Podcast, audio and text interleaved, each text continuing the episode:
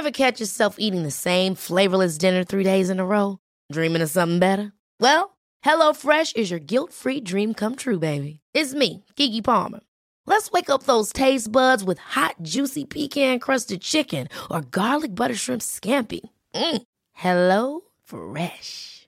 Stop dreaming of all the delicious possibilities and dig in at HelloFresh.com.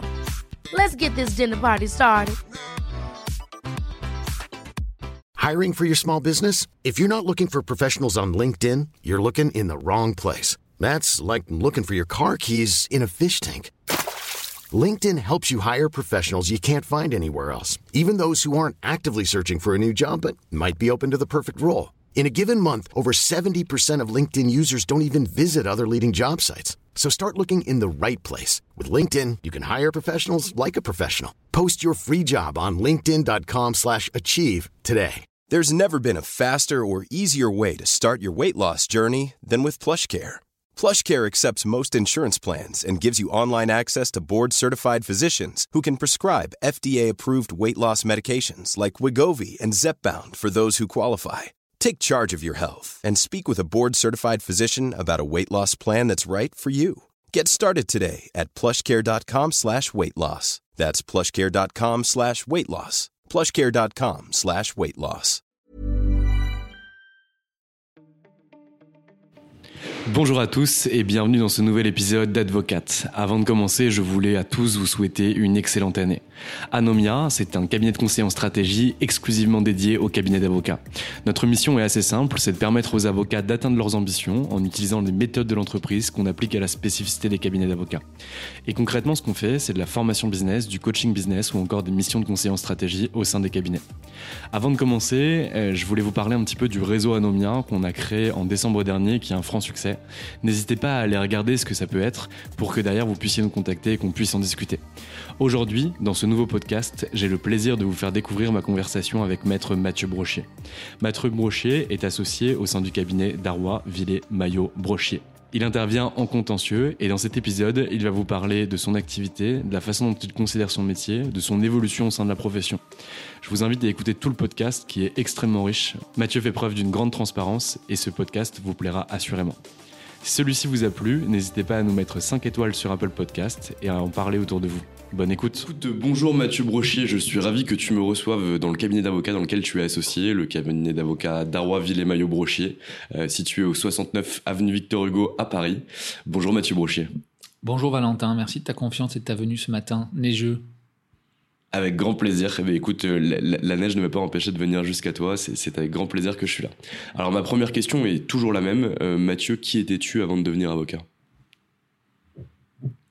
Je pense que j'étais un avocat en devenir. Euh, c'est un métier que j'ai fait sans me poser de questions. C'était quelque chose d'évident pour moi.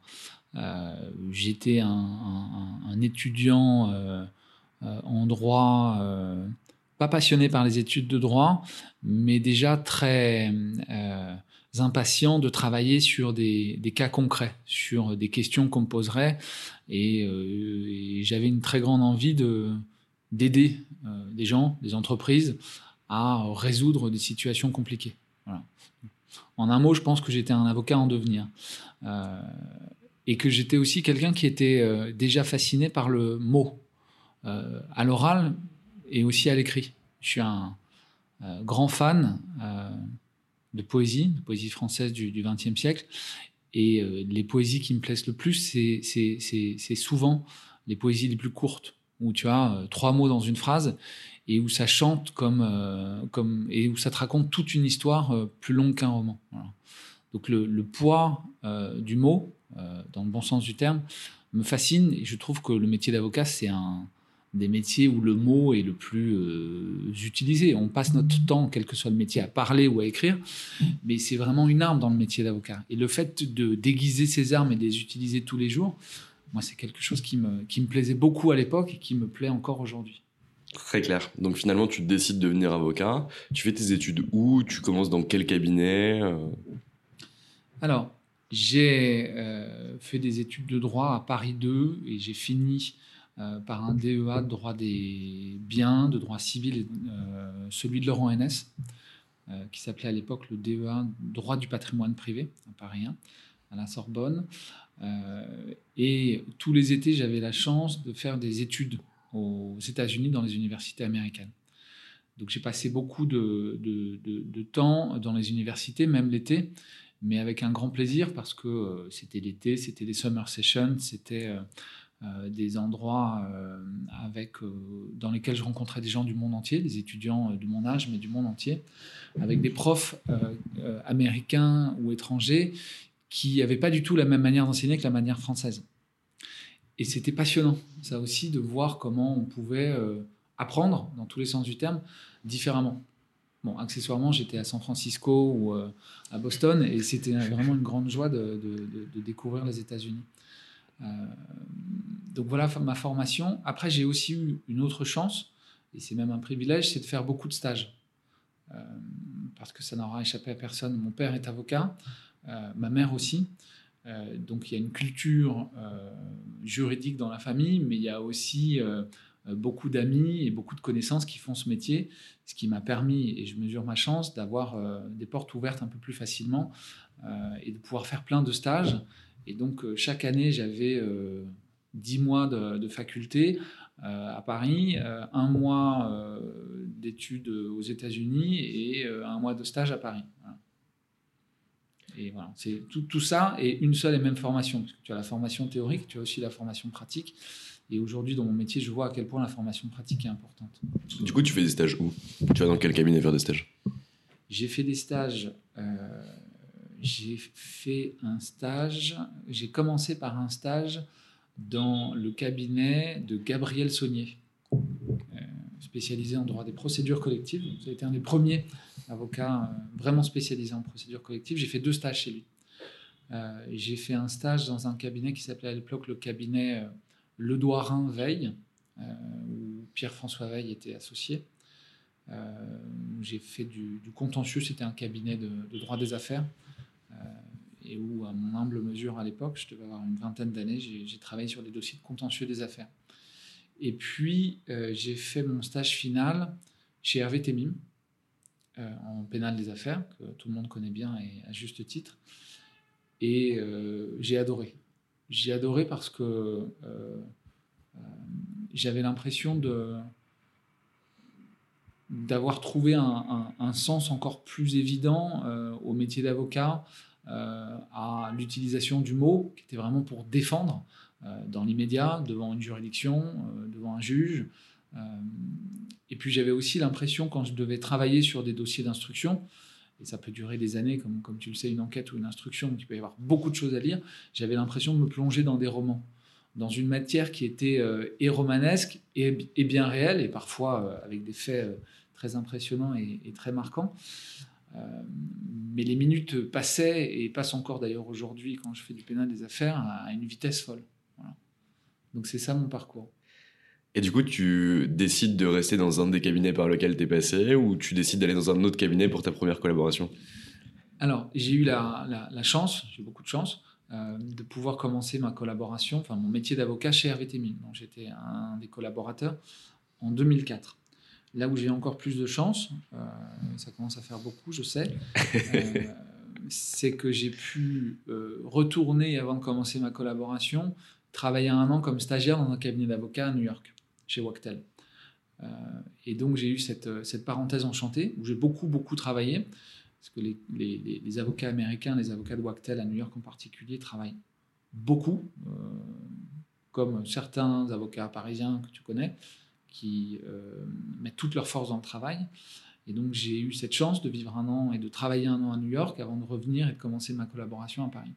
Et j'ai commencé aux côtés d'Hervé Temim, avec qui j'ai travaillé pendant trois ans. Et au bout de trois ans, j'ai eu l'opportunité de rejoindre euh, bah, ce cabinet euh, pour travailler avec Jean-Michel, pour travailler avec Emmanuel, mon père, parce qu'évidemment, c'est une question qui me trottait dans la tête. Est-ce que et comment ce serait de travailler avec lui? J'ai eu cette occasion de le faire. Je pensais que ça durerait euh, un an, et ça fait 15 ans que j'y suis. C'est assez incroyable.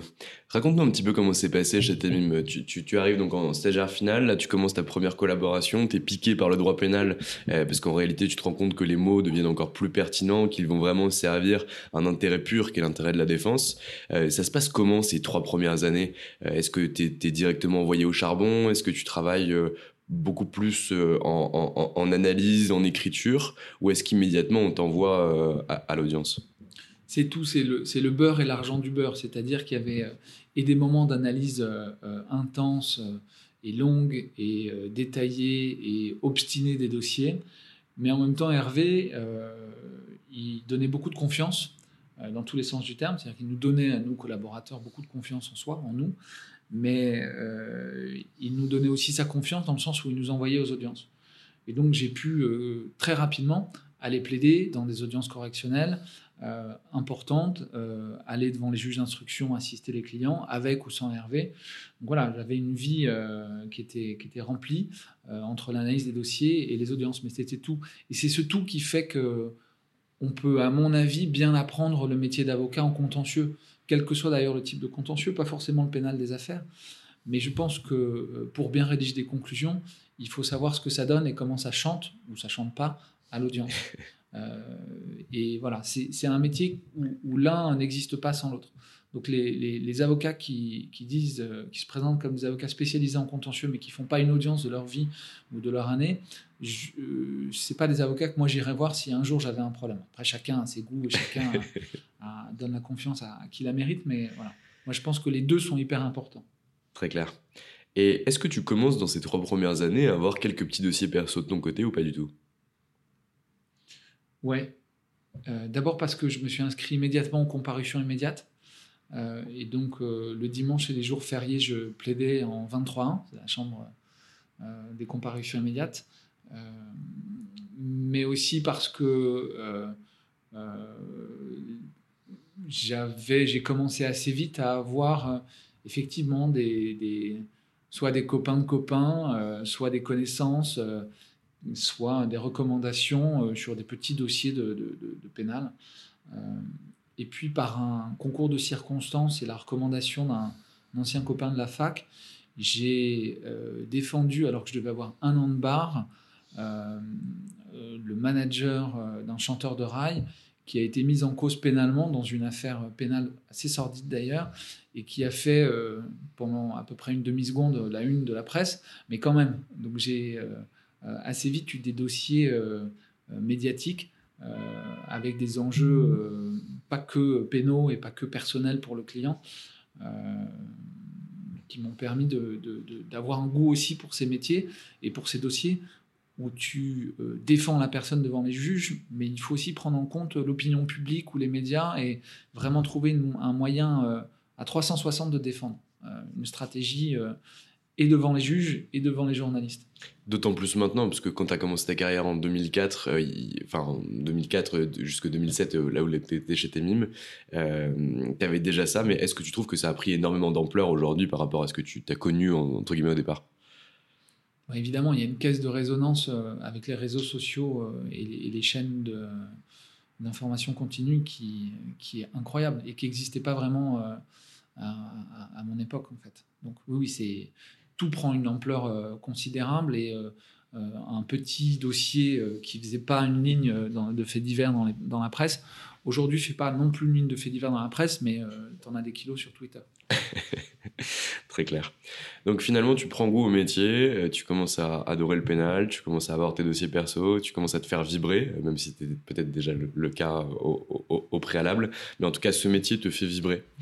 Euh, et là, tu décides de partir de chez Temim, qui est quand même une institution en pénal des affaires. tu m'as dit tout à l'heure que c'était pour essayer de travailler avec ton père, mais je crois savoir, et tu me diras si je me trompe, que ton père ne fait pas de pénal des affaires. Donc ça veut dire changer de cabinet et en même temps changer de Est-ce que c'était ça? C'était tout en même temps. Euh, euh, j'aimais beaucoup le droit pénal des affaires, mais euh, c'est la défense au sens large qui m'intéresse. Et j'ai autant de goût à défendre dans un contentieux commercial, financier ou, pénal. ce qui m'intéresse, c'est la, stratégie de défense et surtout le résultat, pas que la stratégie, mais le résultat. Et si tu viens me poser une question relative à un dossier commercial ou de pénal, je la traiterai avec le même enthousiasme et, et, j'espère les mêmes qualités. Bon, aussi les mêmes défauts, mais il faut faire avec ces défauts. et donc, euh, quand j'ai eu l'occasion de rejoindre le, cabinet euh, euh, qui a été fondé par, par Jean-Michel, Emmanuel et Alain et d'autres,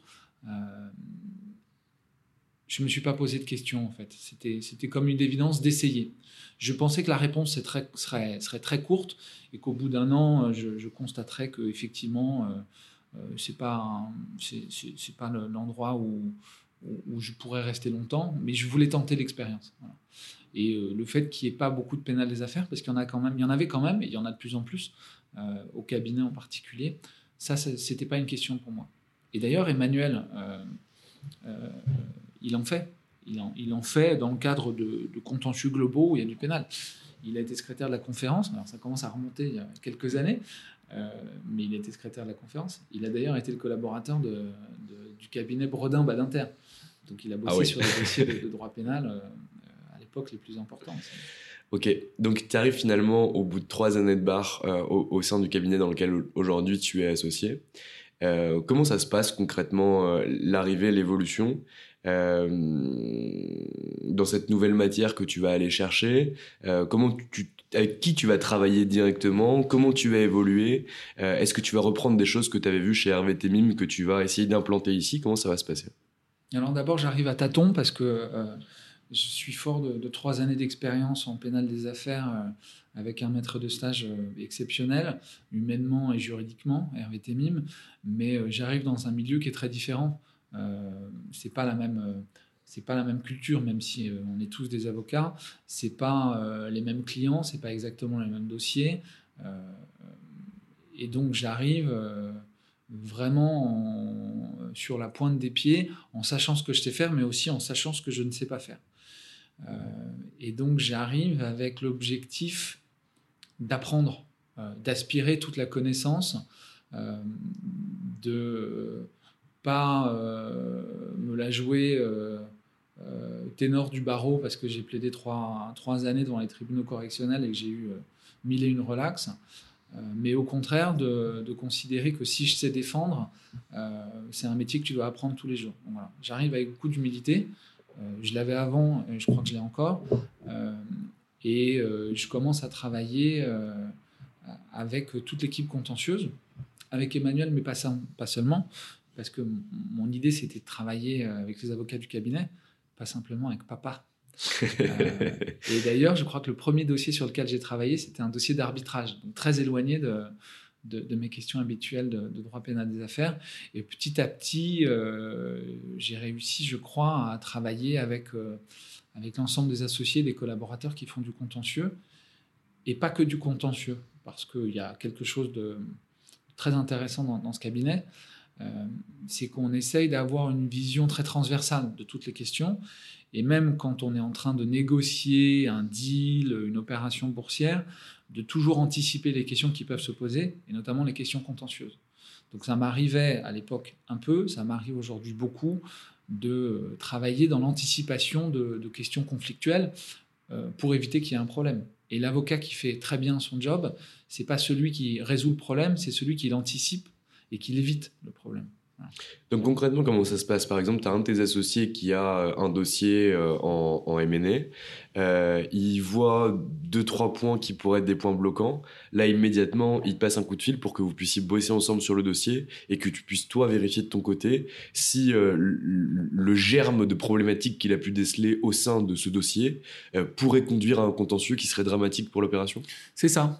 C'est un exemple. Il y en a d'autres, mais c'est un bon exemple. Euh, l'autre exemple, c'est une clause qui, au fur et à mesure des négociations, commence à devenir un peu compliquée à lire, euh, avec euh, les tonnes de markup que tout le monde rajoute au fur et à mesure quand on s'échange des versions de contrats négociés, et qui, au bout d'un moment, l'associé, pas la clause, mais l'associé prend un peu de recul, relit la clause et considère qu'elle commence à être un peu compliquée.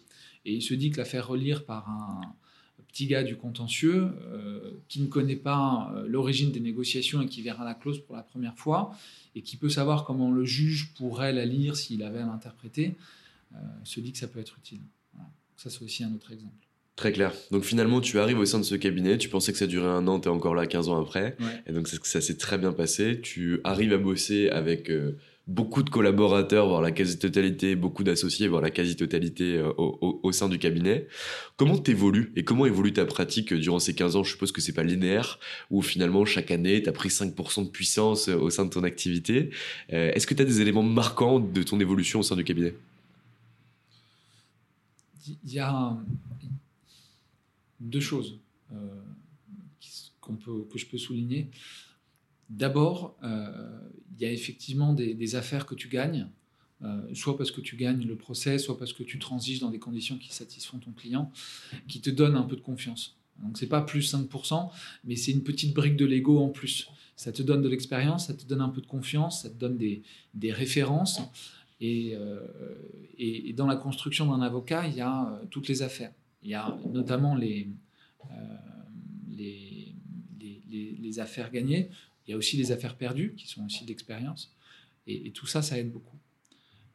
Par ailleurs, moi, j'ai l'impression d'avancer par paliers. C'est-à-dire qu'il y a des, des étapes ou des paliers de deux ou trois ans dans lesquels j'ai l'impression d'apprendre quelque chose. Euh, et au bout de deux ou trois ans, d'arriver à l'assimiler et ensuite, ce quelque chose que j'ai appris, il est naturel, il est inclus ou incorporé dans ma réflexion globale. C'est des grands mots pour dire des choses très simples, hein. mais euh, voilà, ça fait partie de l'élément. Et ensuite, je passe à l'étape d'après. Et chaque étape d'après, euh, c'est un challenge, c'est un défi, parce que c'est des choses nouvelles à gérer. Mais tu arrives à les visualiser, ces étapes d'après? Par exemple, là, tu es dans un nouveau cycle de 3 ans, euh, tu, viens de fêter tes 15 ans ici. Euh, est-ce que tu arrives à voir cette étape-là ou en fait elle apparaît comme étant une évidence juste par l'évolution et le travail quotidien? Oui et non. Euh, c'est-à-dire que je me fixe des objectifs qui sont des objectifs à long terme mais qui sont aussi des objectifs quotidiens. Je me réveille tous les jours avec l'objectif de finir la journée en ayant bien fait mon job. Euh, et c'est vraiment une, obsession quotidienne, quasiment euh, à la demi-journée près, j'ai des objectifs. Euh, et j'ai des objectifs à long terme, mais ça, comme tout le monde. et, cela, ça fait partie des, de, ces, de, ces, éléments, des paliers dont je parlais. Mais par ailleurs, il y a des, des enseignements que tu réalises à voir seulement après coup. Je donne un exemple, par exemple, dans la gestion euh, d'un dossier avec un collaborateur. Ben, moi, j'ai fait des études de droit, j'ai pas fait d'école de commerce, j'ai pas fait d'études de management. Donc, là, le fait de travailler en commun, d'abord, c'est un goût. J'aime beaucoup travailler avec des gens euh, parce que c'est la diversité, c'est l'altérité, ça donne des idées nouvelles. On n'est pas d'accord, on discute et on trouve des éléments. Euh, et c'est souvent comme ça qu'on a les meilleures idées, d'ailleurs. Mais euh, au-delà de ce goût pour l'autre et du travail en commun, euh, bah, ça s'apprend de travailler avec quelqu'un. Surtout quand c'est quelqu'un d'un peu plus jeune, euh, à qui toi tu apprends quelque chose. Et donc ça, effectivement, c'est quelque chose que, auquel je fais très attention, avec des objectifs que je me fixe, pour essayer d'être très clair dans les choses que je dis, les valeurs, mais aussi les, instructions que je transmets aux collaborateurs de l'équipe. et après coup, euh, quand tu fais le point euh, au bout de six mois ou au bout d'un an euh, de tes petits objectifs personnels, bah, tu vois qu'il y a des choses qui ont marché, d'autres pas marché, et puis il y a d'autres enseignements qui, apparaissent. Et ça, c'est un, ce thème-là, le travail en commun et le travail avec les plus jeunes. Et moi, j'ai l'impression d'avoir toujours 20 ans. Alors, j'en ai 43, mais j'ai toujours l'impression d'avoir 20 ans. Et donc, quand je parle à un jeune collaborateur, j'ai l'impression d'être, à certains égards, son égal alors que j'ai beaucoup plus d'expérience. Accessoirement, j'ai pas le même poste que lui, ni la même qualification, donc ça entraîne une relation euh, qui peut être très fructueuse, mais qui n'est pas d'égal à égal. Et ça, il faut que je l'inclue, euh, même dans ma vision très naïve et très généreuse et, euh, et très simple de la relation avec l'autre. Et du coup, par rapport à ce que tu dis, tu, leur, tu sollicites auprès d'eux des retours justement pour euh, savoir si oui ou non ce que tu as voulu mettre en place comme objectif et transmettre, euh, ça a bien été perçu, ça a bien été fait, comment ça pourrait être mieux fait? Euh, tu, tu, te mets dans cette position finalement de recevoir les éléments positifs et plus négatifs de ce que les collaborateurs vont pouvoir te remonter? Alors ils pourront te le dire mieux que moi. J'allais les voir. qui sont les principaux concernés, donc tu feras ton étude et la, et la réponse m'intéressera. Mais euh, oui, alors je je, je je me fais pas volontairement passer un entretien euh, annuel auprès de mes collaborateurs en leur demandant si j'ai été un bon associé. Euh, je pense que c'est des questions qui, qui doivent être gérées euh, et abordées au quotidien. C'est-à-dire qu'à chaque dossier, pas forcément tous les jours, mais à chaque dossier, au bout d'un moment, on discute, on prend un café, euh, on fait un point après le dépôt de conclusion ou après le dépôt d'audience, et sans que ce soit très formalisé, euh, moi je dis ce qui s'est bien passé, je dis où on peut progresser, et, euh, j'invite à la conversation euh, dans les deux sens, évidemment. Est-ce que tu vois de grosses erreurs que tu as fait en termes de management ou au contraire des choses vraiment positives euh, qui, par exemple, pour un collaborateur qui était. Alors, médiocre, c'est pas le terme parce que y je, connais pas de gens médiocres ici, mais euh, des gens qui euh, n'étaient pas épanouis ou qui étaient encore dans leur coquille, tu as réussi à faire quelque chose qui les a fait éclore, soit ici, soit d'ailleurs dans un autre cabinet, mais en, en tout cas, tu as permis cette évolution-là. Je pense qu'il y a une partie de soi qui, euh, tend à reproduire euh, sa propre expérience. Euh, consciemment ou pas, je reproduis avec, les collaborateurs de l'équipe avec qui je travaille quotidiennement tout ce que j'ai eu la chance d'apprendre avec Hervé, des mais aussi avec Emmanuel, avec Jean-Michel et quelques-uns des autres avocats qui m'ont beaucoup marqué, qui continuent à beaucoup me marquer. Et c'est la confiance en soi, c'est la confiance en l'autre, euh, c'est euh, aussi quelque chose qui est fondamental et qu'on ne sait pas quand on est jeune. Et moi, ça, moi, j'essaye d'apprendre ça immédiatement aux jeunes. C'est quand on ne sait pas, on le dit. Plutôt que de faire semblant de savoir, euh, il faut dire, il faut admettre qu'on est ignorant sur un point. Euh, évidemment, il ne faut pas se satisfaire de cette ignorance, il faut travailler, il faut rechercher, et la question et la réponse, parce que parfois la question est plus importante que la réponse. Mais pour revenir au sujet, euh, dans une relation de travail, euh, il faut qu'on soit sur la même base euh, de connaissances. Et moi, quand je pose une question à un collaborateur, il n'est pas obligé d'avoir la réponse tout de suite. Mais il ne faut pas qu'il invente une réponse que je vais croire être euh, euh, euh, assis sur une recherche, sur une réflexion.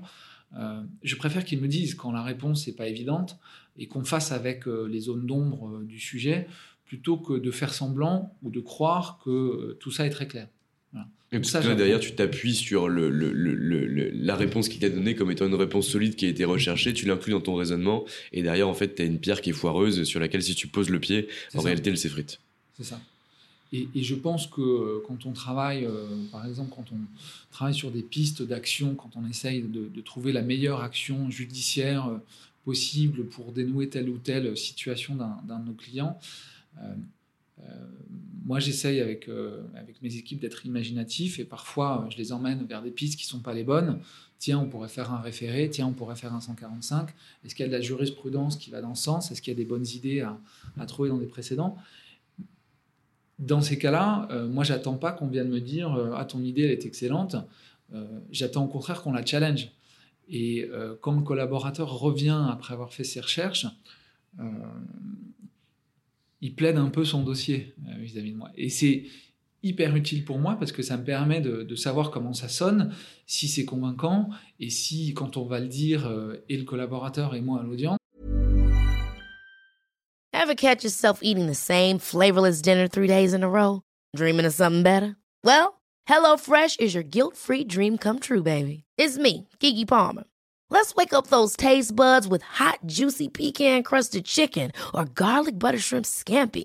Mm. Hello Fresh. Stop dreaming of all the delicious possibilities and dig in at HelloFresh.com. Let's get this dinner party started. Hiring for your small business? If you're not looking for professionals on LinkedIn, you're looking in the wrong place. That's like looking for your car keys in a fish tank.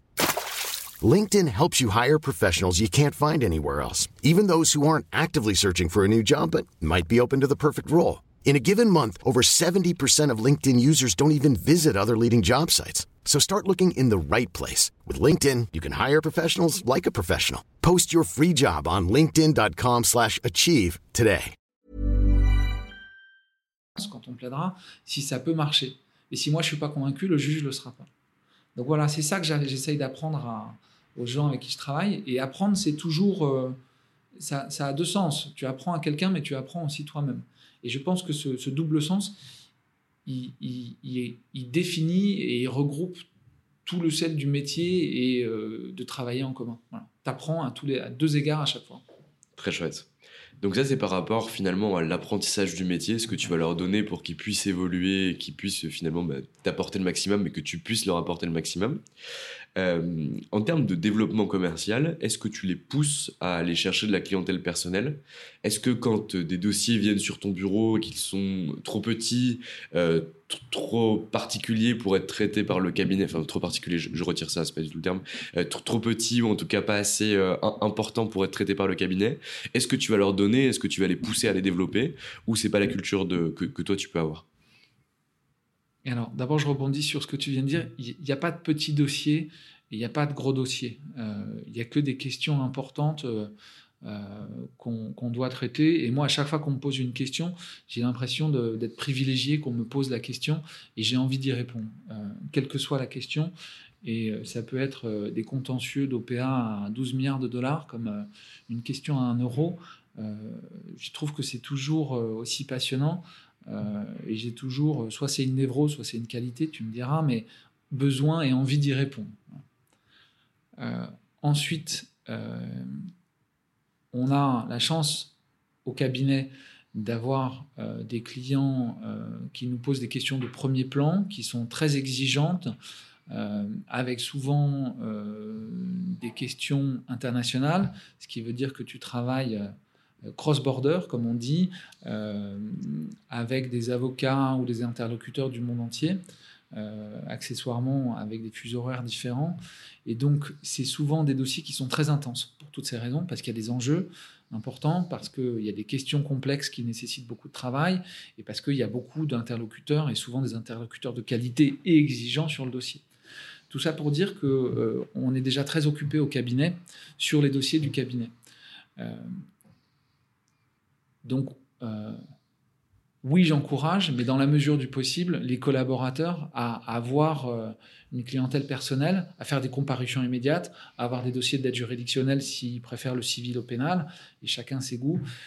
Je pense que c'est fondamental, euh, et c'est ce que je te disais au début, de, de, bien plaider pour être un, et, en tout cas d'aller aux audiences pour être un bon avocat. Tu peux si tu veux savoir bien rédiger des conclusions, il faut savoir comment le juge les aura compris à l'audience. Donc il faut voir le résultat de ton travail. Donc s'il n'y a pas d'audience, il n'y a pas de, bon litigator à mon avis. Donc oui, il faut qu'il se fasse euh, l'expérience et sur les dossiers des cabinets, et c'est pour ça que moi je les emmène toujours aux audiences ou dès que c'est possible, et euh, dès que c'est possible, je les fais plaider avec moi ou même à ma place. Euh, et par ailleurs, on leur recommande d'avoir des dossiers perso. Après, on sait très bien qu'ils euh, ont euh, déjà beaucoup de travail, beaucoup de responsabilités, et que accessoirement, même pour rester sur le plan seulement professionnel, un bon avocat, c'est d'abord quelqu'un, c'est une personne avant d'être un avocat, ouverte, qui va être douée d'une culture, d'une sensibilité, qui va pouvoir s'inspirer de l'actualité, euh, d'une réflexion totalement incidente que va faire le juge à l'audience. Et donc, dans l'idéal, euh, le collaborateur du cabinet qui veut faire du contentieux, euh, s'il a un peu de temps pour faire autre chose, pour lire du Balzac ou pour aller jouer au rugby, c'est pas dans l'idéal en fait. Il faut, qu'on arrive à leur offrir ça. Parce que le bon avocat, c'est d'abord une bonne personne cultivée et, euh, ouverte aux autres. Moi, je, partage totalement le point avec toi et du coup, je, pousse la question. Euh, c'est un vrai sujet des. Je déteste dire ça parce que j'en fais partie, mais de notre génération. Euh, de pouvoir être en capacité finalement de pouvoir allier euh, notre temps de travail et notre vie personnelle. On voit que c'est une réelle tanasse euh, dans tous les cabinets d'avocats. énormément de collaborateurs se barrent ou disent finalement je, me fais éventrer, je ferai pas ça toute ma vie, ça devient trop compliqué.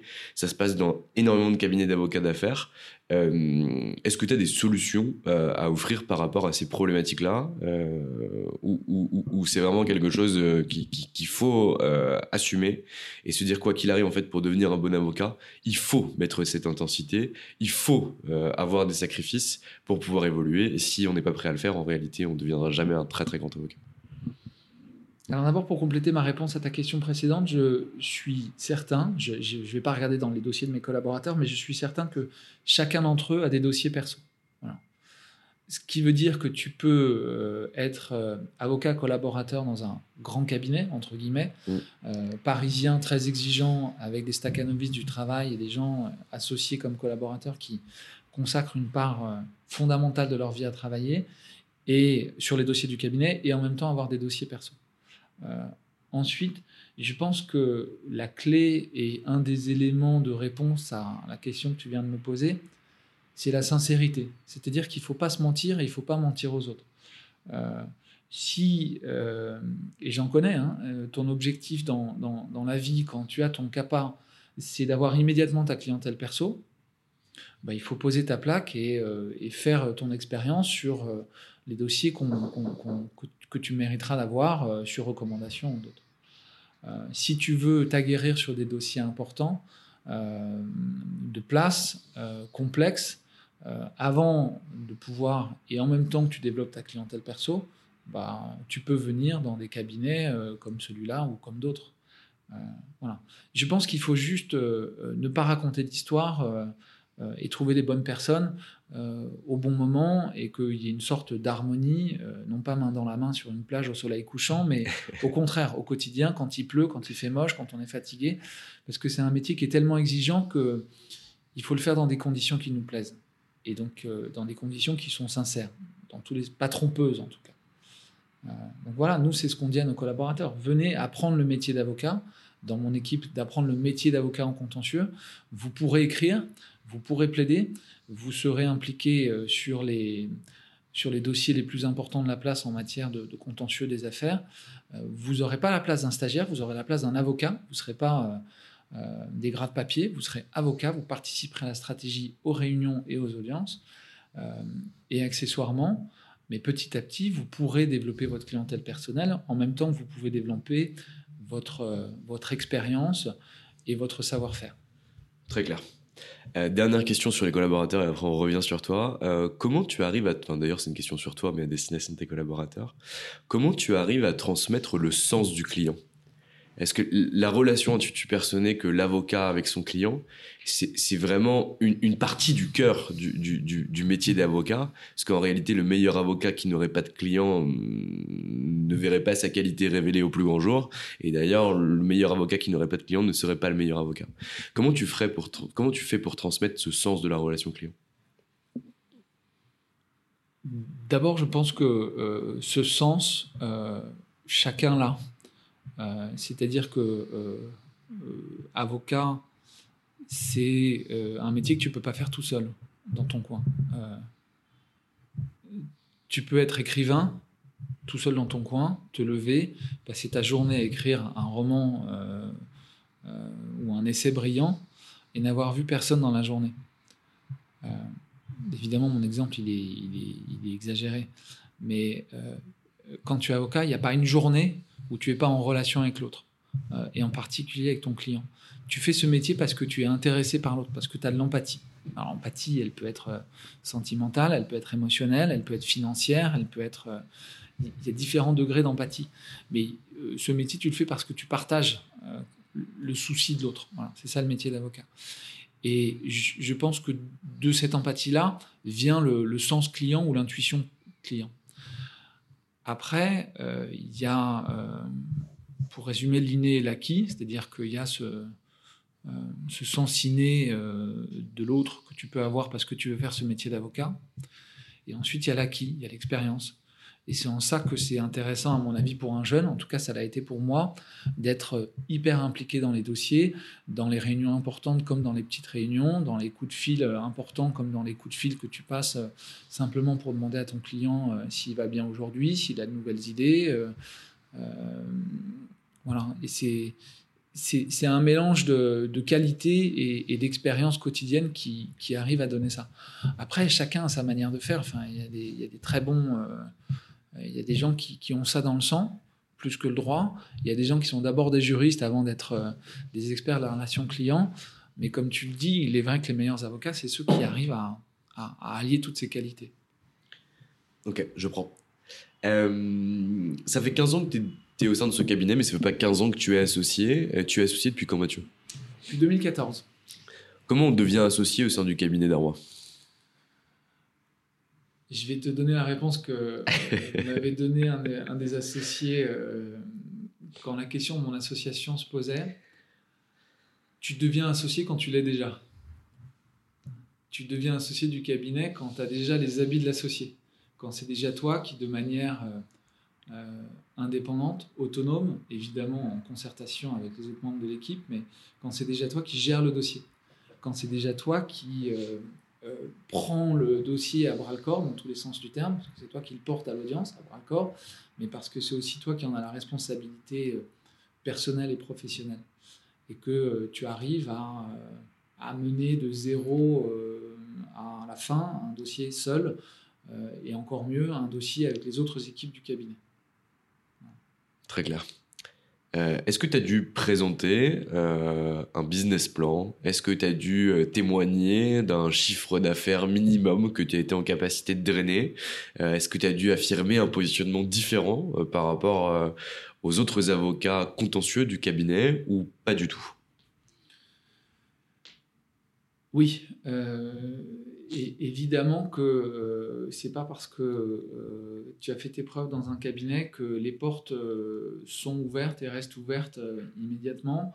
moi, je pense que c'est un métier où il faut faire ses preuves tous les jours vis-à-vis du client, vis-à-vis du juge, mais aussi vis-à-vis des gens avec qui tu travailles. Et ça vaut pour les collaborateurs comme pour les associés. On est tous très exigeants à tous les niveaux du cabinet. Et il n'est pas question, parce que j'ai un nom de famille que certains connaissent dans le cabinet ou euh, parce que j'ai gagné trois procès et que j'ai un taux d'acquittement aux assises euh, exceptionnel, 66%, euh, que tout le monde m'a pris dans les bras pour me dire, mais évidemment, Mathieu, que tu es associé. C'est un travail tous les jours, c'est un travail à long terme, et il a fallu que je présente un projet pour justifier de ma candidature et des perspectives à court, à moyen, à long, à très long terme, euh, dans lesquels je m'inscrivais euh, avec le cabinet, euh, évidemment, évidemment. Et alors du coup, comment tu as fait ce travail? Quelles questions tu t'es posées pour ce genre de choses? Je me suis posé les questions que je me pose tous les matins, et je dis ça vraiment sans plaisanter. Qui suis-je? Où vais-je? Que fais-je? C'est-à-dire que je me suis demandé ce que j'avais fait pendant 15 ans, euh, quelles étaient mes qualités et quels étaient mes défauts. J'ai fait la liste des dossiers sur lesquels j'ai travaillé. J'ai fait la liste des dossiers sur lesquels ça s'est bien passé. Euh, j'ai demandé quelques, quelques recommandations euh, à des clients, parce que le, juge de paix, c'est ton associé, mais c'est aussi tes clients. et fort de tout ça, j'ai présenté un dossier de candidature. Alors c'est plus ou moins formel, mais ça reste un dossier de candidature à l'association. Très clair. Et donc là, à partir du moment où tu es devenu associé, qu'est-ce qui a changé pour toi? Parce que je, retiens le propos que tu avais dit un associé, c'est euh, un, avocat, tu l'es quand tu l'étais déjà au préalable, ou en tout cas tu le deviens quand tu l'étais déjà. Euh, est-ce que c'était le cas, ou est-ce que finalement il y a quand même des choses qui ont changé? Non, non, il y a plein de choses qui ont changé, euh, mais parce que tu apprends tous les jours dans ton métier. Euh, et c'est pas parce que j'ai une qualité ou une étiquette d'associé que, que j'apprends plus ou moins. Mais évidemment, quand tu es associé, euh, tu as encore plus de responsabilités dans la gestion et l'avancement d'un dossier. Évidemment, quand tu es associé, tu passes euh, euh, plus de temps à travailler avec le client et un peu moins à travailler sur les dossiers, même si moi je continue et je tiens à continuer à avoir les yeux et les mains et un peu du cerveau dans les dossiers. Je veux connaître mes dossiers. Tu es un bon avocat et tu plaides bien que si tu connais par cœur ton dossier. je ne peux pas me reposer sur la connaissance de collaborateurs aussi brillants qu'ils soient. Euh, mais euh, pour finir le début de ma phrase un peu compliquée, pardon, euh, oui, tu apprends quand même quand tu es associé à travailler avec les autres, à animer une équipe de collaborateurs, à leur donner des perspectives, à leur faire confiance. tu apprends encore plus à travailler avec les stagiaires, tu apprends encore plus à travailler avec tes associés. Parce que, comme je te le disais, tu peux avoir un, associé qui est en train de négocier un deal qui a une question particulière sur telle ou telle clause. Il peut aussi avoir d'autres questions auxquelles tu dois répondre. Et euh, c'est euh, ce, travail d'équipe avec des visions très différentes, euh, avec les collaborateurs, mais aussi avec les associés, elle est fondamentale. Donc, paradoxalement, ou pas d'ailleurs, moi je trouve que le, métier d'associé, c'est un métier qui est encore plus collectif que le métier de collaborateur. Tu passes encore plus de temps en interaction avec les autres. les juges, les clients, je te l'ai dit, mais aussi les avocats du cabinet. Et puis le staff du cabinet qui est aussi fondamental que, le cabinet. Donc tu as une vision à 360 et de ton dossier, comme quand tu es collaborateur, mais aussi euh, du cabinet. Donc 360 plus 360, ça fait 700 Donc oui, tu apprends à avoir des yeux derrière la tête, sur le côté, et à faire des tours sur toi-même pour être sûr que, tout avance bien ensemble, et le cabinet et tes dossiers. Très clair. Ça fait huit ans que tu es associé aujourd'hui au, sein du cabinet. Euh, c'est quoi tes projets pour l'avenir, euh, que ce soit toi à titre personnel euh, et que ce soit toi au sein du cabinet? Écoute, je vais, je vais, je vais garder un peu d'intimité et, de secret parce que ça, ça, ça fait résonner des choses qui sont très personnelles, évidemment. Quand tu me dis quel est ton futur professionnel, ça ça veut aussi dire quel est ton futur personnel. Euh, mais c'est des questions que je me pose tous les jours pour être sûr de faire le mieux mon métier dans le meilleur endroit et de proposer à mes clients euh, les meilleurs conseils. Moi, je suis persuadé euh, d'être aujourd'hui dans le meilleur cabinet qui offre la meilleure réponse aux questions des meilleurs clients. Alors, ça fait un peu publicité promotionnelle, mais c'est vrai, je suis intimement convaincu. Je pense que c'est un travail quotidien que chacun des associés, des collaborateurs et tout le cabinet fait, en n'oubliant jamais les stagiaires qui ont une importance euh, fondamentale dans le travail du cabinet, euh, et puis dans les relations d'équipe aussi. Euh, mais voilà, donc oui, j'ai des, des, des, projets, j'ai des objectifs à court ou moyen terme au cabinet. Il y a des expertises que je veux continuer à avoir, il y en a d'autres que je veux développer. J'essaye d'anticiper les tendances. Et je ne parle pas de, de, la haute couture, je parle du droit. Euh, mais ouais, ouais j'ai des projets. Je resterai très énigmatique et prometteur donc sur le sujet. Mais il faut, toujours avoir, ben, il faut toujours avoir des idées euh, à, long terme. Quoi. Il faut, en changer assez souvent parce que tu te trompes, mais il faut les avoir. Mathieu, je t'ai pris euh, pas mal de temps ce matin, mais j'ai deux dernières questions avant de te laisser, te laisser partir. Je vais volontairement parler longtemps pour la simple et bonne raison que je vais te laisser réfléchir un petit peu. Est-ce que tu aurais une expérience extrêmement positive euh, qui aurait marqué ta carrière et peut-être euh, euh, fixer un tournant dans celle-ci et au contraire quelque chose qui a été très très dur pour toi. ça peut être la, perte d'un dossier, ça peut être la relation avec un associé, avec un collaborateur, ça peut être un instant de travail très important qui t'a mis en péril à titre perso en termes de santé, de fatigue ou de quoi que ce soit. et bien sûr, si tu veux nous le dire, si tu veux nous, en parler. Écoute, euh, d'abord le positif. Euh, euh, j'ai eu, c'était au début de ma carrière. j'ai deux exemples. d'abord, un, au début de ma carrière, j'étais chez Hervé Temim, je plaidais dans le tribunal correctionnel de Versailles pour un client du cabinet qui était accusé de déforestation. Il avait une propriété en province avec des arbres et il était accusé par l'administration forestière, je pense que c'est comme ça qu'on peut dire les choses, d'avoir coupé ses armes, ce qu'il avait le droit de faire, mais aussi d'autres armes qui euh, débordaient de sa propriété, enfin qui n'étaient pas sur sa propriété. Et l'audience devant le tribunal correctionnel était difficile parce que le juge euh, euh, était persuadé que mon client était coupable.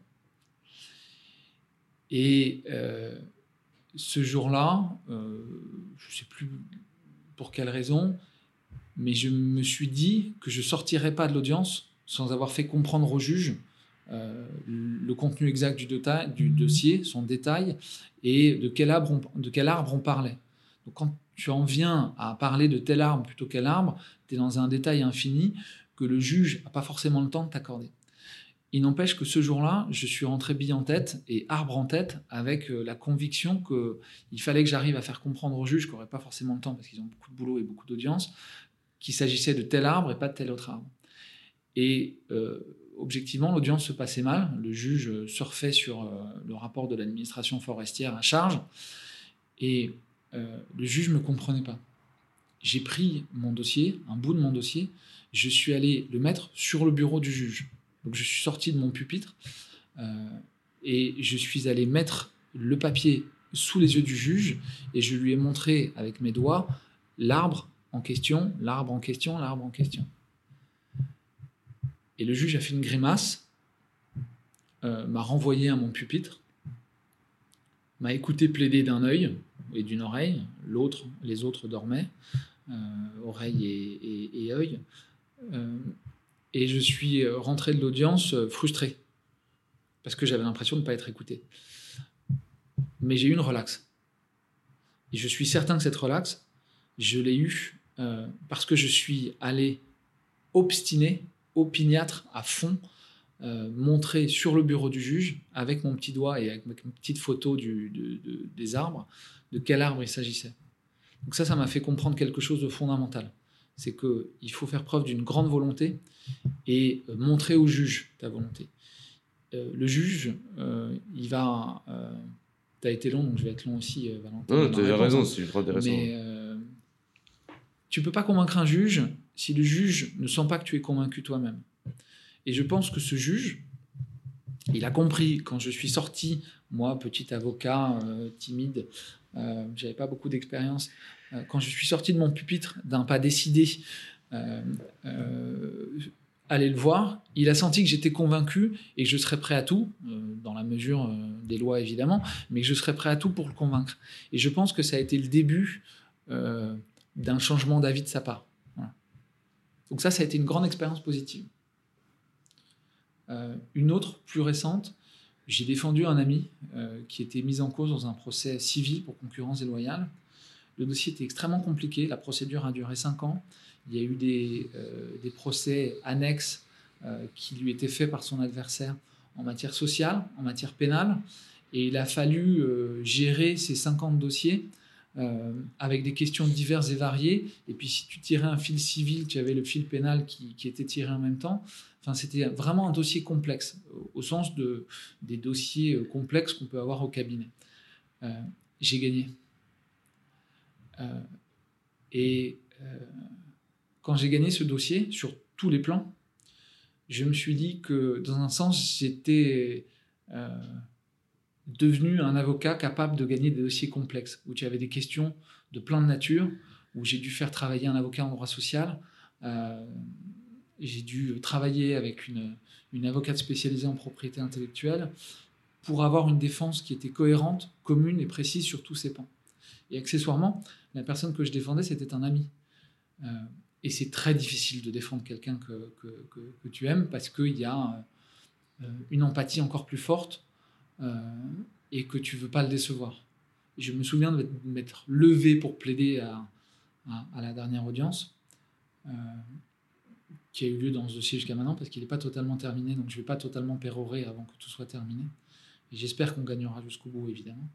Mais quand je me suis levé, j'ai tremblé physiquement parce que je défendais pas seulement un client, ce qui déjà est une grande responsabilité, mais je défendais un ami. Et défendre un ami, c'est très difficile. Et d'ailleurs, j'ai décidé de, le dire au juge. Je pense que le juge, j'en avais rien à faire. mais ça, ça te fait du bien. Mais moi, ça m'a fait du bien. Et je pense que tu convaincs quelqu'un quand tu es sincère. Et donc, le fait de partager avec le juge, le fait que je défendais pas simplement quelqu'un, mais un client, paradoxalement, ça pourrait me décrédibiliser parce que tu es prêt à tout pour défendre un copain. Bah, au contraire, ça a donné un petit peu de sincérité aux quelques mots que j'ai pu dire. Euh, donc ça, c'est les deux, éléments positifs qui ont été marquants dans ma carrière. Et on voit que c'est pas sur, des dossiers multinationaux, c'est pas un acquittement aux assises, c'est, pas forcément des... C'est dans le quotidien que tu peux prendre les expériences les, plus riches et dans les dossiers les plus divers que tu peux euh, avoir le plus d'enseignements. Ensuite, sur les éléments négatifs, évidemment, j'ai fait des conneries, euh, et tout avocat fait des conneries. Euh, évidemment, euh, ça m'est arrivé de donner des mauvais conseils qui se sont avérés soit injustifié, soit contre-productif. et je ne rentrerai pas dans le détail aujourd'hui parce que je veux rappeler de mauvais souvenirs à personne, surtout à moi. Mais ce que j'ai appris de ces expériences qui m'ont littéralement tordu le ventre et le cerveau, c'est-à-dire que je dormais pas la nuit, c'est que c'est pas parce que tu as fait une erreur que cette erreur est irrémédiable. Et je me souviens d'un dossier dans lequel j'avais une mauvaise idée, donné un mauvais conseil. Euh, ben, je ne sais pas pourquoi, mais au milieu de la nuit, à 3 heures du matin, je me suis réveillé de mon demi-sommeil angoissé avec euh, une lecture tout à fait différente de la clause contractuelle litigieuse que j'avais mal comprise et mal interprétée. Et euh, je ne sais pas si la lumière a jailli, mais euh, cette idée m'est venue parce que le dossier travaillait dans mon petit cerveau encore la nuit, parce que j'essayais de trouver, même si euh, l'erreur avait été faite, le moyen de la réparer. Et euh, j'ai réussi, bon an, mal an, à, la réparer. Donc, ce que j'en retire de, ces expériences négatives, c'est que d'abord, il y a toujours quelque chose à prendre, même des expériences négatives, mais qu'ensuite, il n'y a rien d'irrémédiable. Il y a toujours une manière de s'en sortir.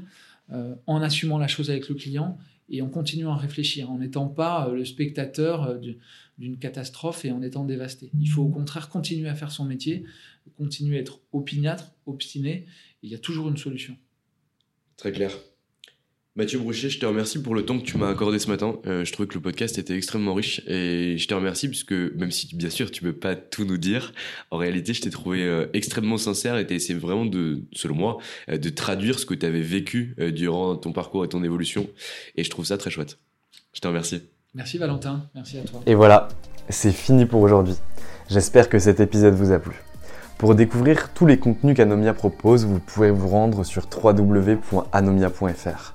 Vous y trouverez des vidéos, des podcasts, des articles et également nos propositions de formation et d'accompagnement dédiées aux avocats, dédiées au business des avocats. Je vous souhaite une excellente journée et n'hésitez surtout pas à nous contacter. À bientôt.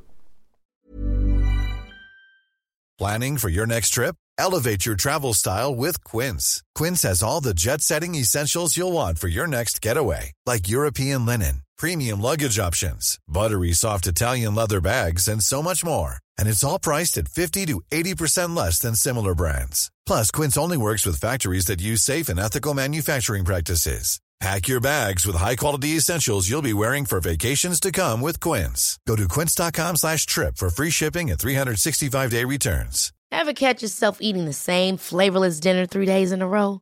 Dreaming of something better? Well, HelloFresh is your guilt-free dream come true, baby. It's me, Kiki Palmer. Let's wake up those taste buds with hot, juicy pecan-crusted chicken or garlic butter shrimp scampi. Mm. Hello Fresh. Stop dreaming of all the delicious possibilities and dig in at HelloFresh.com. Let's get this dinner party started.